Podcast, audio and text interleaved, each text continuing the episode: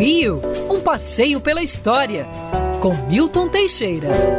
Amigo ouvinte, no dia 26 de março de 1876, o imperador Dom Pedro II visitava a exposição de Filadélfia, celebrando o centenário da independência norte-americana. Para vocês terem uma ideia, sua comitiva incluía apenas seis pessoas. Dom Pedro II falava e escrevia em 21 idiomas, mas só falava bem mesmo 17. E na exposição de Filadélfia, ele vê uma banquinha assim escondida de um garoto chamado Alexander Graham Bell. Ele tinha uma máquina chamada telefone. Pois bem, Dom Pedro II foi a primeira autoridade a falar num telefone no mundo.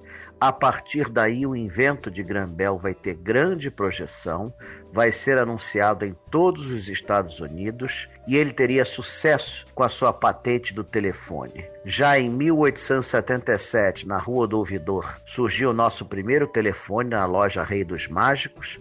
Algum tempo depois era criada a primeira rede telefônica ligando o Paço Imperial aos bombeiros e polícia e a diversas repartições públicas. O Rio de Janeiro foi pioneiro na América Latina na telefonia e dos pioneiros mundiais. Até 1922, a exploração do telefone esteve em controle de particulares. Nesse ano, ela é adquirida pelo governo e criada a CTB, depois substituída com a evolução pela Telerge, Telemar e outras coisas mais até os dias atuais. Grambel foi o pioneiro, não há como negar, e aquela frase de Dom Pedro II, meu Deus, esta coisa fala, mudou a história da comunicação na humanidade.